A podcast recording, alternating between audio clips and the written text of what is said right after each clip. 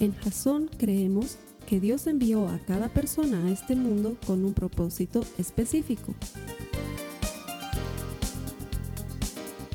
Nuestra misión es ayudarte a que tengas una relación personal con Jesús y a través de ella encuentres ese propósito para tu vida. Queremos ayudarte a alcanzar ese propósito. Es nuestra oración que este podcast te ayude a tener visión, a tener jazón.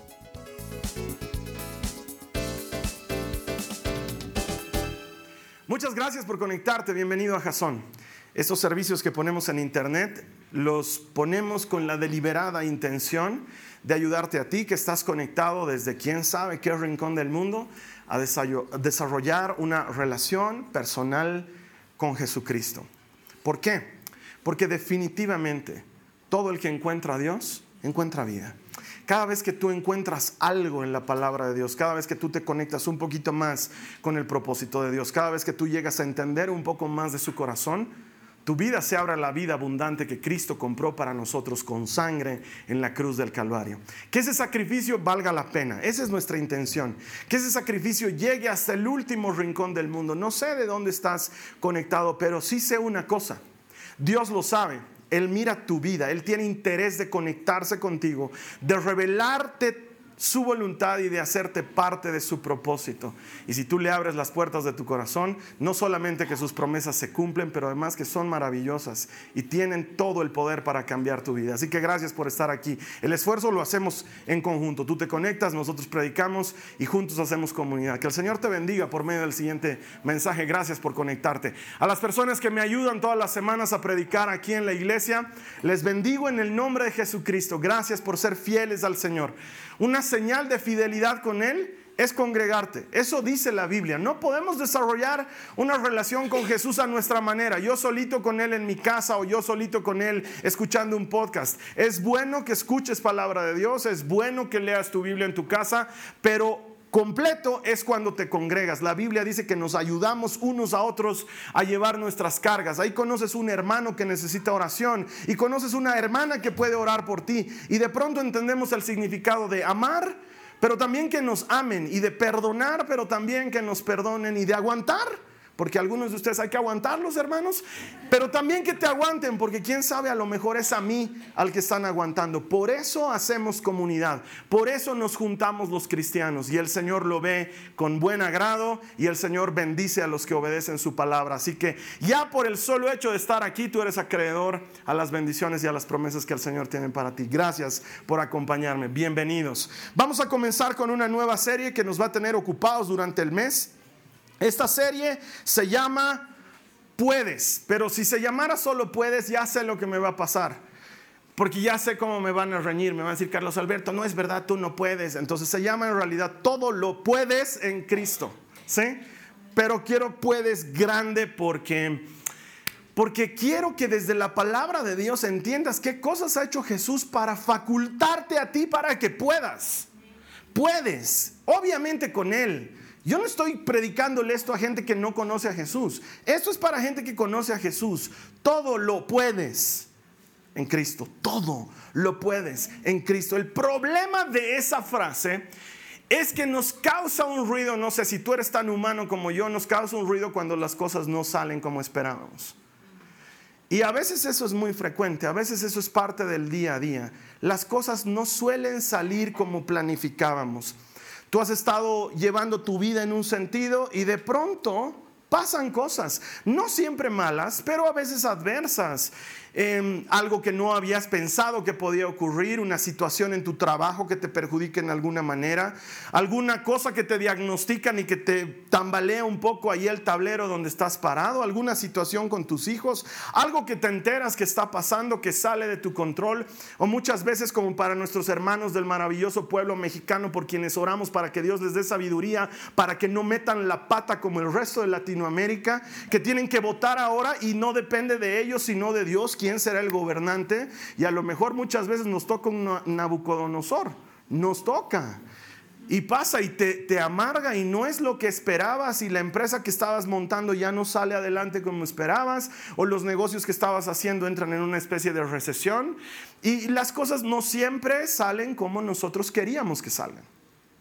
Y entonces eso de todo lo puedo en Cristo empieza a entrar en una especie de limbo porque sí, todo lo puedo, pero ya llevo años con esta enfermedad o ya llevo años lidiando con este vicio de mi hijo o ya llevo años lidiando con el carácter de mi, de mi marido o ya llevo años lidiando con esta situación en mi oficina y todo lo puedo excepto esto.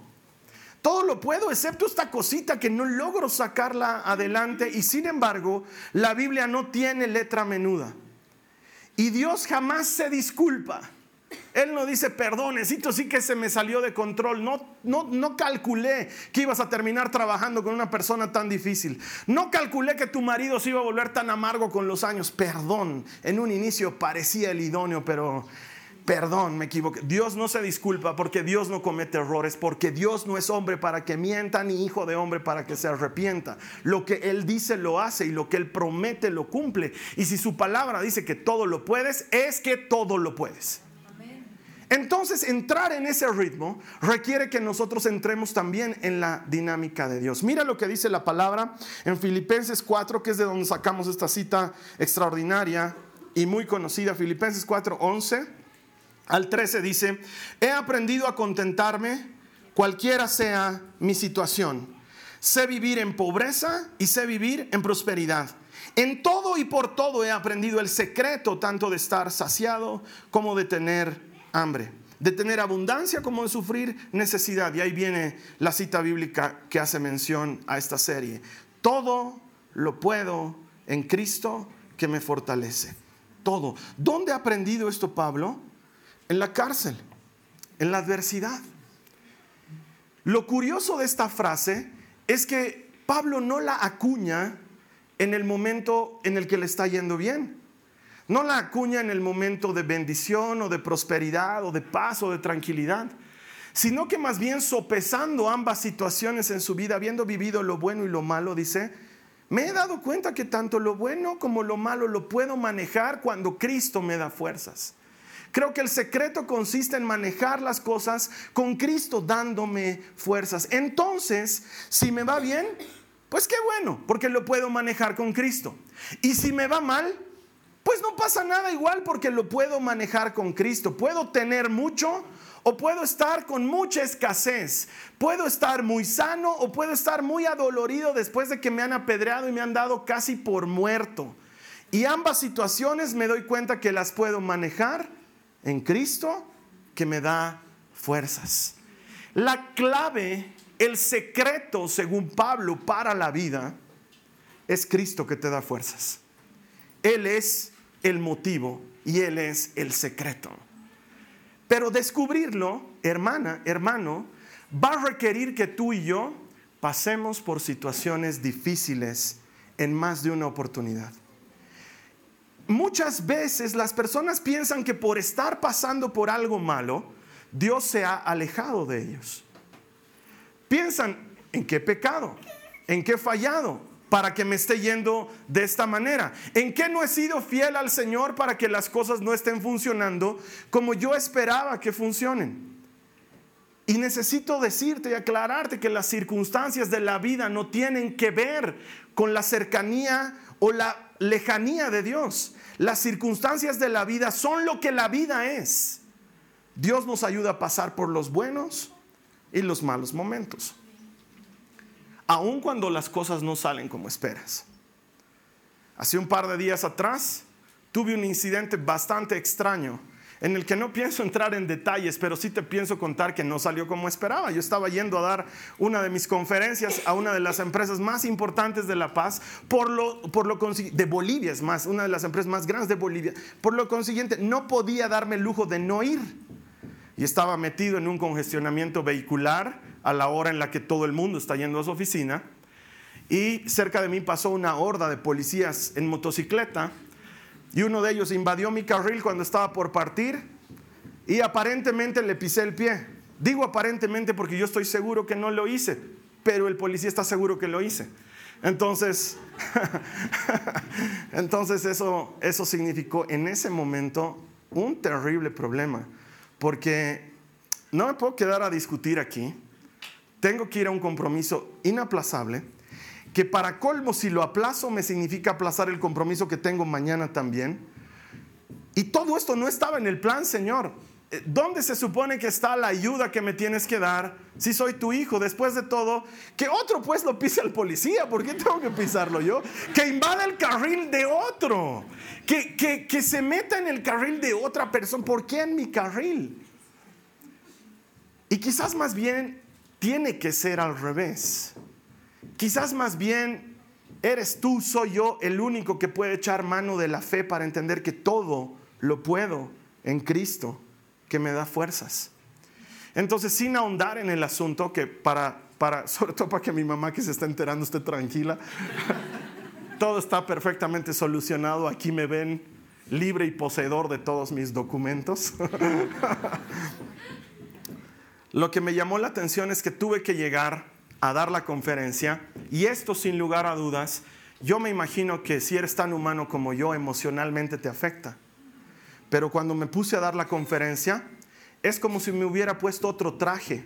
No era yo hablando, no era yo interactuando con la gente, no era yo dirigiendo las dinámicas, alguien más lo estaba haciendo por mí. Y la Biblia dice que nos hemos vestido de Jesucristo que cuando tú has entregado tu vida al Señor, las cosas viejas han pasado y todas son hechas nuevas. El viejo Carlos Alberto, que en otra época hubiera salido y en pellones se hubiera enfrentado a la policía porque no tenía el más mínimo respeto por la autoridad, ahora supo mantener la calma y dar una palabra suave y comportarse correctamente y mejor aún, no estar desanimado o angustiado o con cara de pocos amigos mientras daba su conferencia, sino que nadie jamás notó lo que había pasado porque ya no es el Carlos Alberto, es Cristo. Vestirte de Cristo hace toda la diferencia. Porque las cosas a veces van a pasar como tú no esperabas. Y si no aprendes a enfrentar las cosas con Cristo, ¿qué diferencia hay entre ti y el que no cree? Si no aprendes a enfrentar la dificultad, la enfermedad, la escasez, el pleito, la necesidad o el abuso con Cristo, ¿en qué te diferencias de la gente que no conoce a Cristo? Si vamos a hacer lo mismo que hacen todos, ¿para qué somos cristianos? Pero cuando te vistes de Cristo, entiendes que las circunstancias buenas o malas las puedes manejar con Él. Porque el mundo va a seguir siendo como es el mundo, con dificultades para unos y para otros. Y vamos a tener que seguir viviendo en eso. Entonces ser cristiano no nos hace mejores, ser cristiano nos da ventaja, que es algo diferente. Porque puede, y las conozco, haber personas que no conocen a Cristo y ser mejores personas que un cristiano. La diferencia es que el cristiano, por miserable que sea, tiene ventaja porque se puede vestir de Cristo. Él es nuestra vestimenta.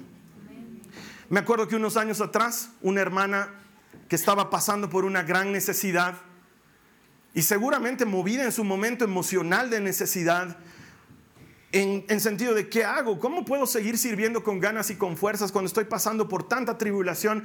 Me escribía, me preguntaba Carlos Alberto, ¿cómo haces tú cuando estás pasando por necesidad, por dificultad? ¿Cómo haces tú cuando estás sufriendo para enfrentar la vida?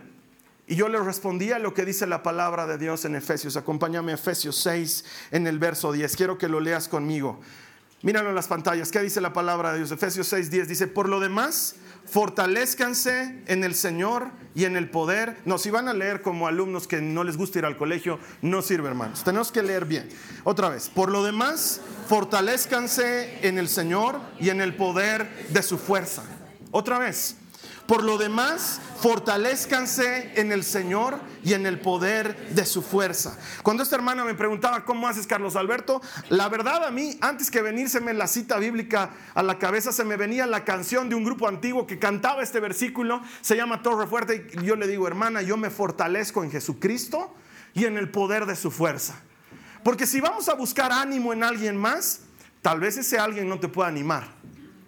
Si vas a buscar ánimo en las circunstancias y las circunstancias te son adversas, no hay manera de que las circunstancias te animen. Si vas a buscar ánimo en cualquier otra cosa que no sea eterno, perfecto, completo y permanente, eso puede caer en cualquier momento.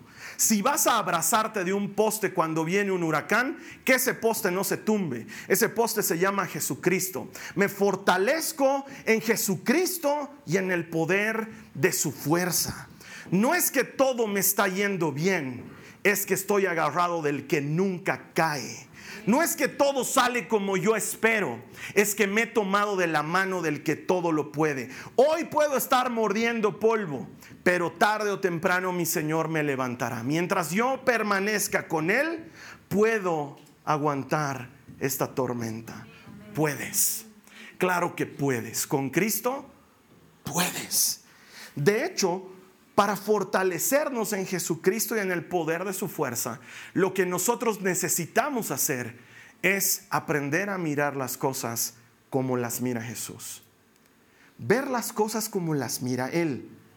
Dice que los discípulos están ahí, Jesús acaba de darse una gran prédica de esas que atrae multitudes y están ahí con Jesús y le empiezan a hacer señas de Señor como que ya es hora, ¿no? De que nos vayamos, despachar la gente y nosotros también nos iremos a nuestras cosas. Se está haciendo de noche y armar fogata de noche es bien complicado, tenemos que hacer nuestras cosas, pues Jesús, despachar la gente.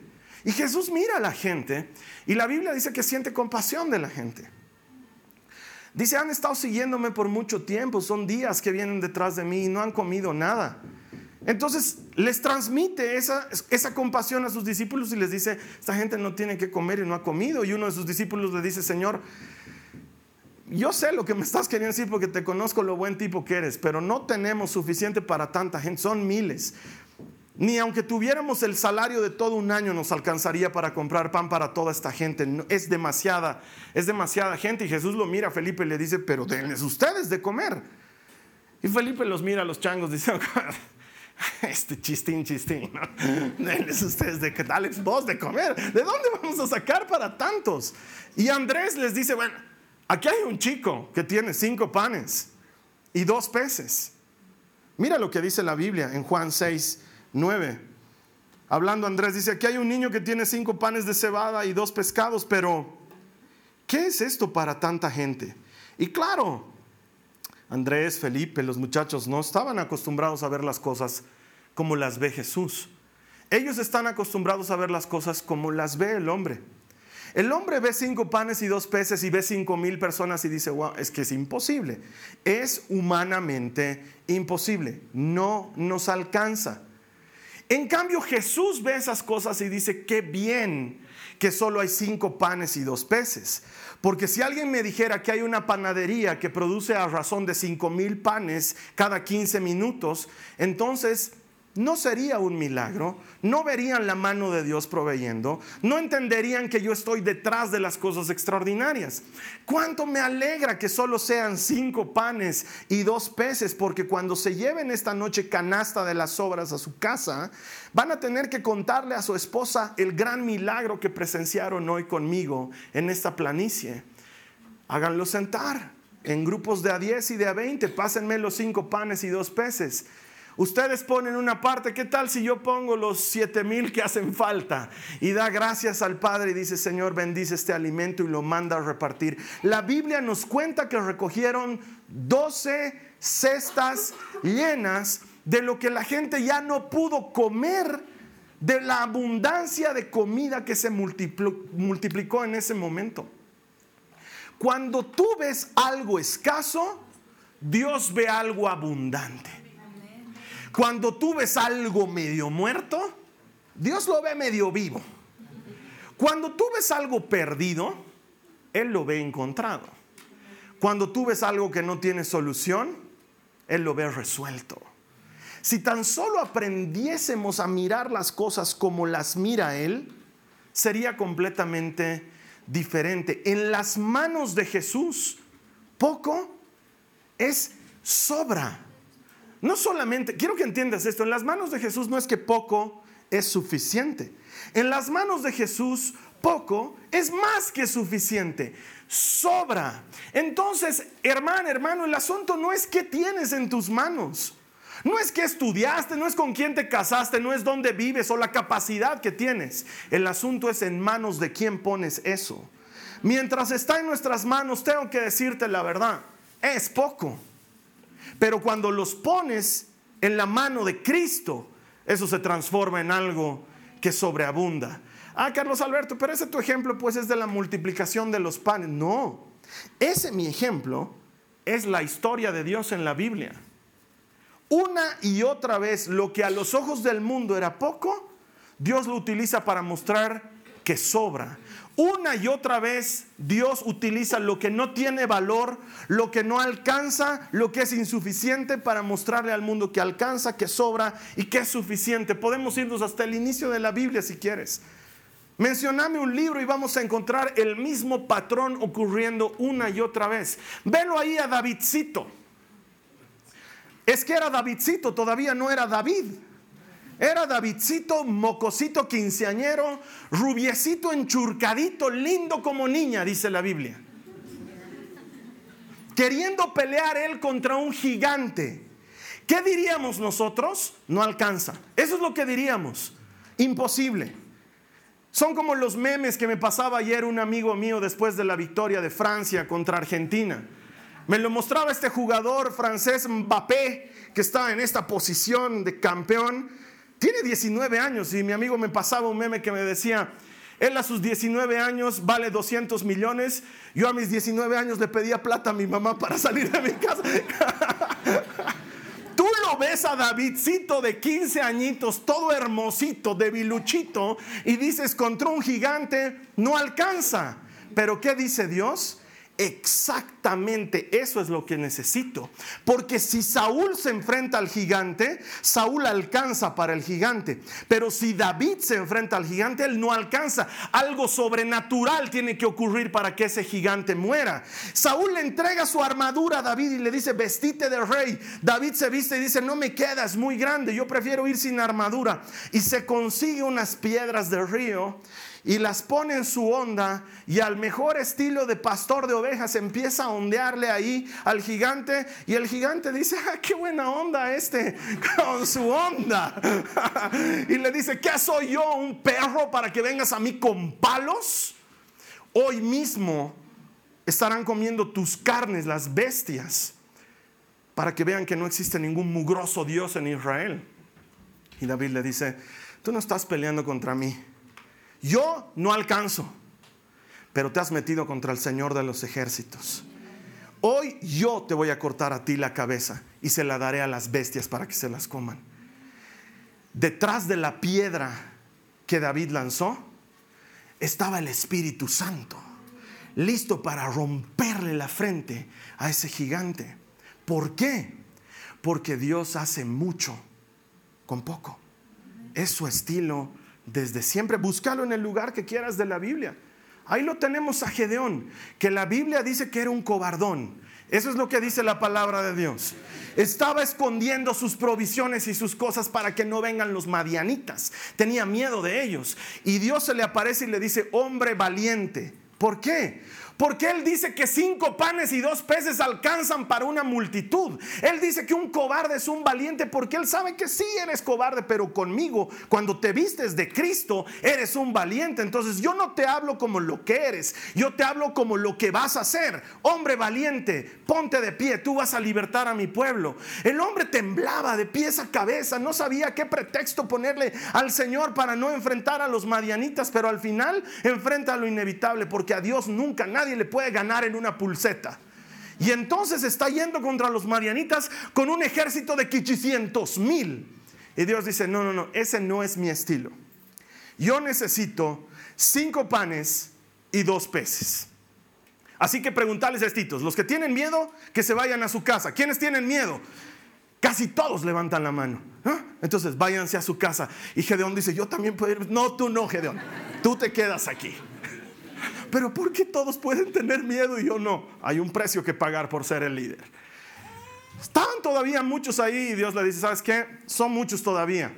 Yo solo necesito cinco panes y dos peces. Y tú tienes ahorita 47 panes. No me sirve. Tienen que sacar algunos más. Así que hazlos beber agua del río. Y los que beban como perros, esos se van. Los que beban como hombres, esos se quedan. Y se quedaron solo 300. Y los 300, ¿sabes qué hicieron en esa batalla? Fueron al cine. A eso fueron porque ellos no sacaron una espada, no dieron un solo puñetazo, ellos se sentaron a observar cómo los madianitas se mataban unos a otros, porque llevaron unas tinajitas que tenían un, mechero allá adentro, los rompieron las tinajas, se encendió alrededor del campamento, los madianitas vieron eso y dijeron, es el Dios de los hebreos atacándonos, les agarró un pánico tremendo y empezaron a matarse entre ellos, se mataban entre ellos y los, los israelitas allá arriba con sus pipocas viendo, mira cómo están pedazos. Mira cómo se están agarrando las mechas. ¡Uh, qué golpe! y cuando hubieron muerto todos, entraron a hacerse de los despojos, telas y ropa y dinero y animales y se fueron igual que los discípulos con cestas llenas. Es el estilo del Señor. Él hace mucho con poco, lo viene haciendo a través de la historia. Entonces, ¿qué necesitamos hacer nosotros? Cambiar nuestra manera de ver lo que nos está ocurriendo. Ay, Carlos Alberto, es que para ti es fácil decirlo porque tú no estás viviendo en lo que yo vivo. Ya son años que yo estoy viviendo con este problema. Es bueno. El problema no es malo, es bueno. Tu problema con el problema es cómo miras el problema. Porque el problema es bueno. El problema te ha enseñado a depender de Dios. El problema te ha enseñado a orar y acercarte a Él. El problema te ha enseñado a que Él mira los problemas como oportunidades para hacer milagros. El problema nos ha enseñado a acercarnos a una manera, de una manera, Dios, que no nos acercábamos antes. En lugar de fijarte en lo que no tienes o quejarte por lo que te falta, ¿por qué mejor no miras lo mucho que puede hacer Dios con lo poco que tú tienes a mano? Si después de todo históricamente es su especialidad. No sería la primera ni la última vez que él haga mucho con poco. Entonces mira lo que dice el Salmo en el verso en el capítulo 55 en el verso 22. Si me ayudas, por favor, Salmo 55 22, ¿qué dice? Entrégale tus cargas al Señor y él cuidará de ti. No permitirá que los justos tropiecen y caigan. Él es tu padre. Él quiere ayudarte con tus cargas. A Él le importan tus cargas. Entonces no solamente cambies la manera en la que ves tus cargas, pero también dale tus cargas al que sí puede llevar tus cargas. A mediodía cuando mis hijas salen del colegio, salen cargadas como si fueran, no sé pues, eh, no van a entender allá si digo equeco, entonces no quiero decir equeco, pero salen como equecos.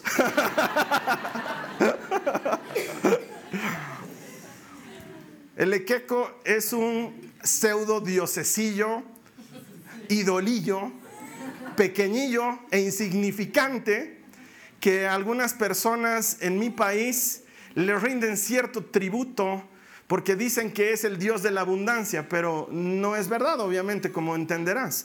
Pero mucha gente tiene sus equecos y están cargados de víveres y de casas y de animales y, de pasaportes y de billetes, y están cargadísimos. Esa es la figura de la abundancia para la gente. Y a veces mis hijas a mediodía salen del colegio cargadas así, encima de que tienen que llevar una mochila con 500 mil útiles escolares, están llevando un proyecto y están llevando un cuaderno que pasa de casa en casa y están llevando una cartulina y están cargadas a muerte. Entonces algunas veces me toca a mí, pero otras veces la mayor parte del tiempo a la Carly, las ve con carga y les quita la carga. ¿Por qué? Ay Carlita, qué mal estás educando a tus hijos. Deberías pues dejarles, cada quien tiene que llevar su carga. Al final, tarde o temprano, uno crece igualito, cargas tu carga. Deberías dejarle llevar su carga. Pero yo la conozco a mi esposa y conozco su corazón de mamá. Y las ve cargadas a sus hijas. Y su corazón de madre le dice, puedes hacer más por ellas. Entonces se carga dos mochilas y cuatro maquetas y 16 cartulinas y lancheras y las de la amiguita más porque está viniendo a comer a la casa. Y yo la veo llegar a la Carly y es un mega equeco. Es enorme, cargada de mil cosas. Y siempre me pongo a pensar, si mi esposa es capaz de hacer eso por sus hijas, ¿cuánto más es capaz de hacer Dios por mí?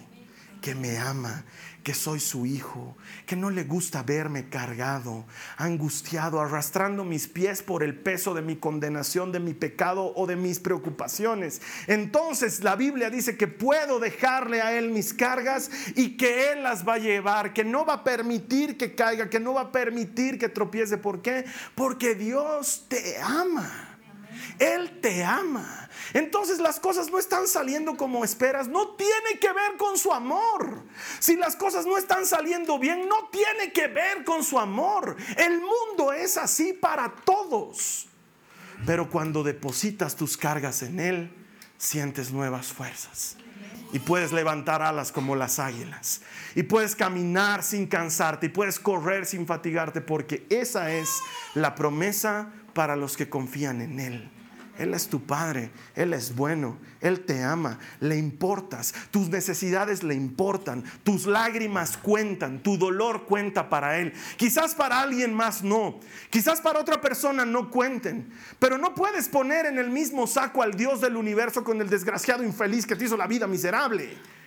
Dios es un Dios de amor y Él ama a los suyos y tus cargas le importan. Otra vez lo dice Pedro, mira, primera de Pedro 5, 7 dice, pongan todas sus preocupaciones y ansiedades en las manos de Dios. ¿Por qué?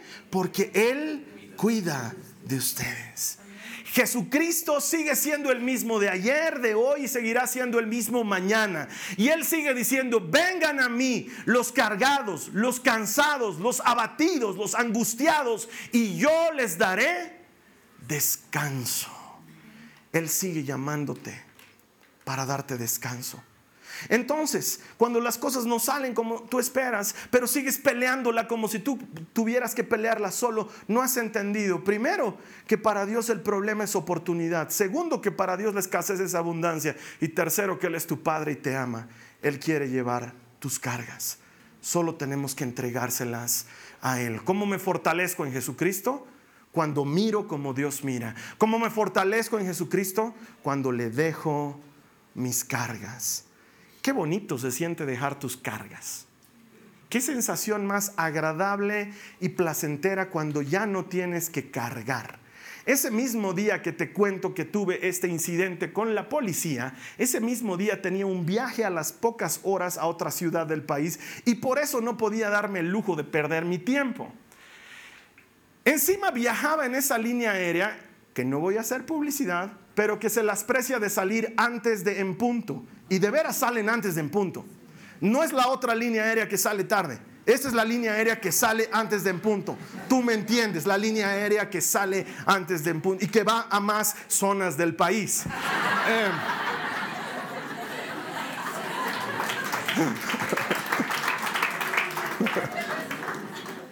Salen pues antes de en punto. Entonces yo llego al aeropuerto como, como, como novio que pierde el zapato y estaba cargado porque tengo que llevar mi computadora y tengo que llevar mis materiales con los que hago dinámicas de grupo. Entonces tenía dos bolsas que cargar y va y paso. Tienes que pasar los escáneres y te sacas el cinturón y te pones el cinturón y te sacas el reloj y te pones y pasas, ¿no? Y yo escuchaba en los altavoces que decían, última llamada al señor Carlos Alberto Paz por la puerta R22. R22 me decían, voy la R22 vacía. No, ahí he entendido, tengo que lavarme bien dentro de las horas. N22 habían estado diciendo y era al otro lado. Entonces he llegado, nunca he hecho tanto ejercicio. Los miércoles juego fútbol, pero no salgo macurcado. Ese día, al día siguiente, estaba macurcado tanto que me han hecho correr detrás del avión. Llego al avión, el avión está todo lleno, solo me están esperando a mí con cara de señor, ya vamos a partir. Entro y me saco mi mochila. Ah, ah. Eso se llama paz. Qué sensación más placentera. Ya no estoy cargando eso. Te acomodas en el incómodo asiento de un jet bombardier. Pero no importa porque ya no estás cargando tú. Alguien más te está cargando a ti. Qué diferente. ¿No tengo que llevar yo mi pesada carga hasta otro lado del país? Otro la lleva por mí y me lleva también en sus brazos. Exactamente lo mismo sucede cuando dejas tus cargas en Cristo. Él las toma, tú sientes el alivio y Él lleva tus cargas y te lleva a ti con ellas. Si tan solo entendiéramos que la única forma de experimentar eso es a través del problema, no le tendríamos temor al problema. El problema nos deja experimentar la bondad de Dios. El problema nos deja comprender la magnitud de su amor protegiéndonos en medio de circunstancias completamente inverosímiles.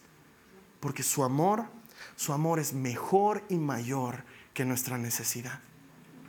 Pablo descubre esto en la cárcel.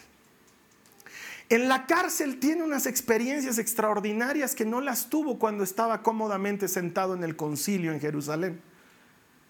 Tanto así que Pablo dice, conozco un tipo que no les quiero decir quién es, pero soy yo, que fui al tercer cielo y experimenté cosas de las que no puedo hablar, tan grandes que me fue dado un aguijón en la carne, un verdadero emisario de Satanás. Hay quienes piensan que esa es una declaración de Pablo diciendo, pensaban que soy soltero, pero no soy casado, tengo suegra. Tres veces le he dicho al Señor que me libre. Tres veces me ha dicho no. y ahí seguimos. Solo mi gracia te basta. No nos lo dice un Pablo en buen estado, nos lo dice un Pablo adolorido. No lo dice un Pablo íntegro, completo y listo para la batalla. Lo dice un Pablo sacudido, golpeado, con las marcas de azotes y piedras en su cuerpo. Y él dice, conviene. He entendido que conviene. Míralo en sus propias palabras, en 2 de Corintios 12, en el verso 10. Es por esto que me deleito en mis debilidades y en los insultos, en privaciones, persecuciones y dificultades que sufro por Cristo. Pues cuando soy débil, entonces soy fuerte. Otra vez lo leeremos juntos. Pues cuando soy débil, entonces soy fuerte.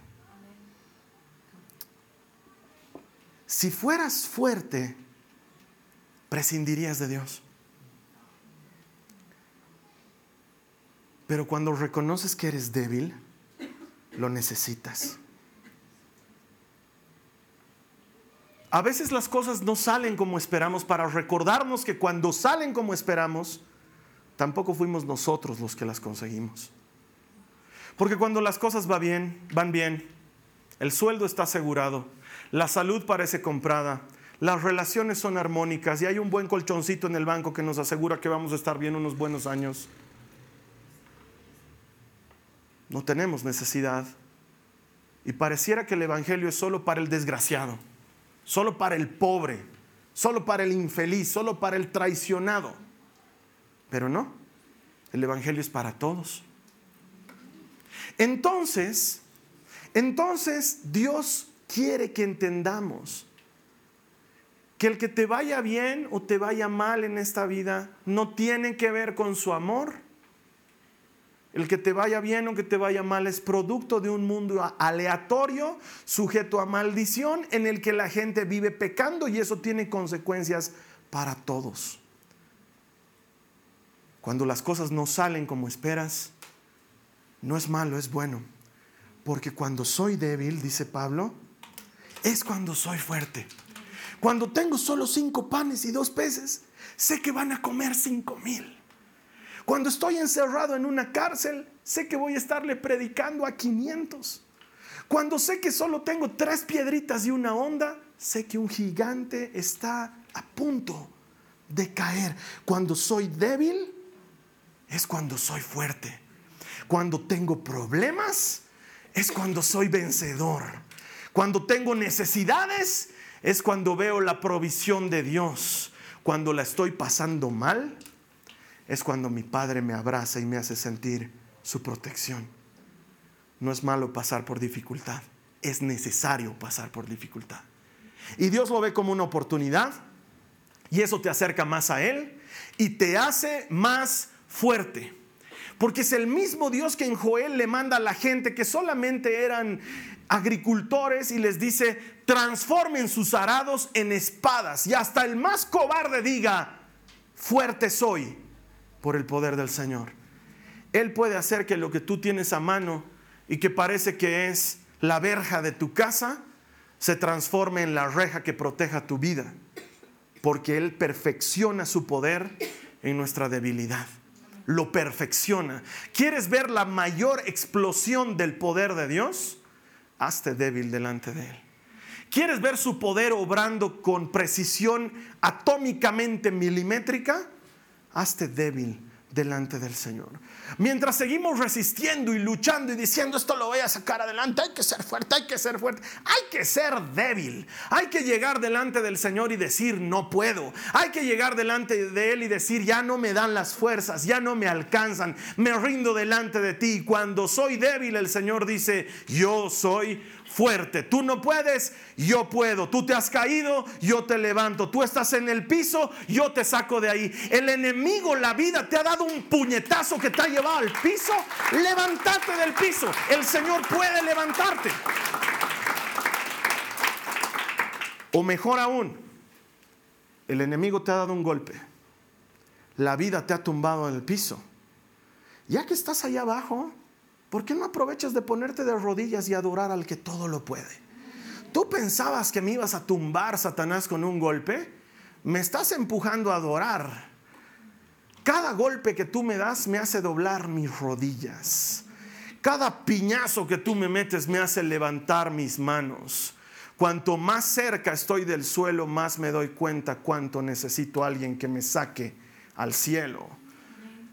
Si aprendes a ver la vida con ese enfoque, te lo digo de parte del Señor, todo lo puedes en Cristo que te da fuerzas. Todo lo puedes en Él. Me hace recuerdo este video de este muchachito, lo has debido ver pulula ahí por el internet. Está siendo trotadora, ¿no? En un gym. Y pasa una chica linda detrás de él. Y él por mirarla se distrae y se, se saca la mugre. Entonces la chica al escuchar el ruido se da la vuelta y él inmediatamente se hace el que está haciendo flexiones. ¿No ve? Has debido verlo. Lo mismo, Satanás te manda un buen golpe, entonces aprovecharemos que estamos en el piso para doblar rodillas delante del Señor. Ya que caí, Señor, aquí te adoro con rodillas dobladas y te creo y me entrego nuevamente a ti. Hay una extraña conexión entre el dolor y el poder de Dios.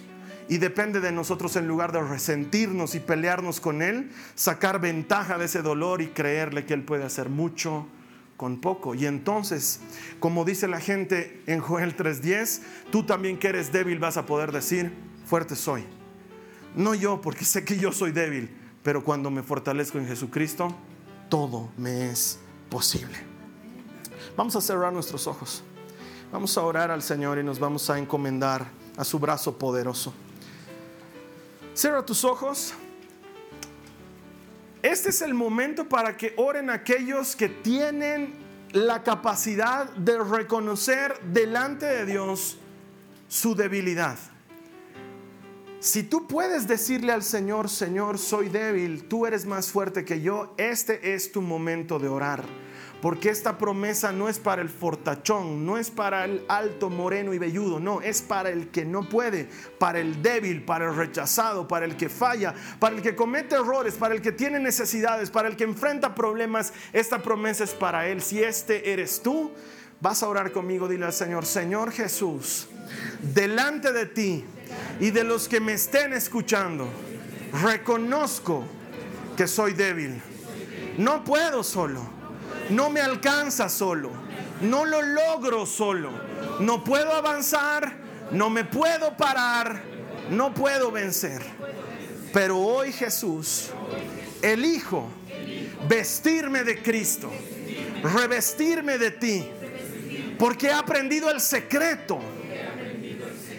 Todo lo puedo en Cristo que me fortalece. Todo lo puedo en Cristo que me fortalece. Tú me das fuerzas. Tú multiplicas mi pan. Tú derrotas a mis enemigos. Tú vences mi enfermedad. Tú haces mis pies ligeros. Me haces caminar sobre las alturas. Yo no puedo, solo no puedo. Pero contigo soy fuerte. Contigo soy fuerte. Contigo puedo aguantar más. Contigo lo mejor está por venir. Yo lo creo, Jesús. Te entrego mis cargas. Las dejo delante de ti. Llévalas tú. Y cárgame a mí también. Cuánto lo necesito. En el nombre de Jesús. Amén. Amén. Si has hecho esta oración, el Señor se la toma en serio. Él cree cada palabra que sale de tu boca.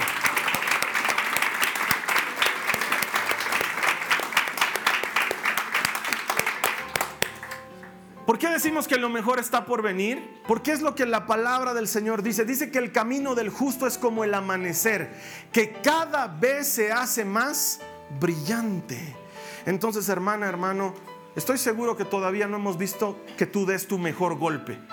Estoy seguro que todavía no hemos visto tu mejor racha. Estoy seguro que todavía no hemos visto tu mejor servicio, tu mejor potencial, la forma en la que puedes llegar a más personas con el mensaje de amor de Jesús.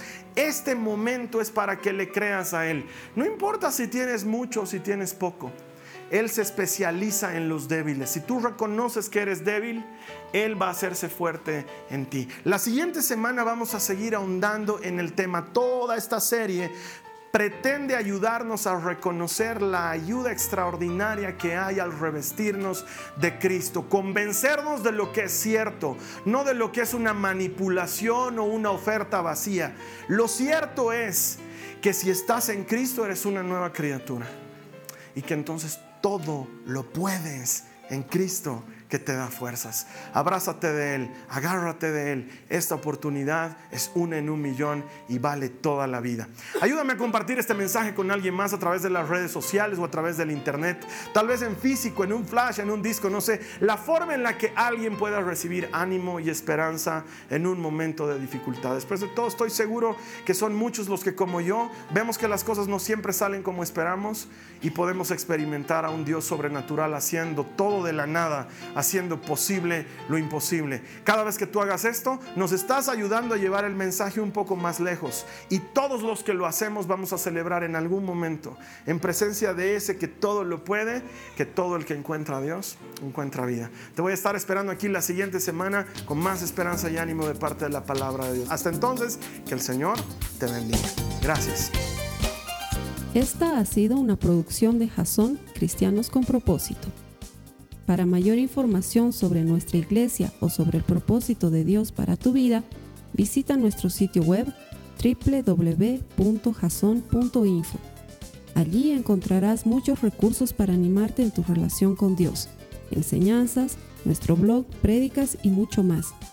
Te lo deletreamos www.jazon.info también puedes visitarnos en nuestro sitio en Facebook www.facebook.com barra Que Dios te bendiga abundantemente. Muchas gracias.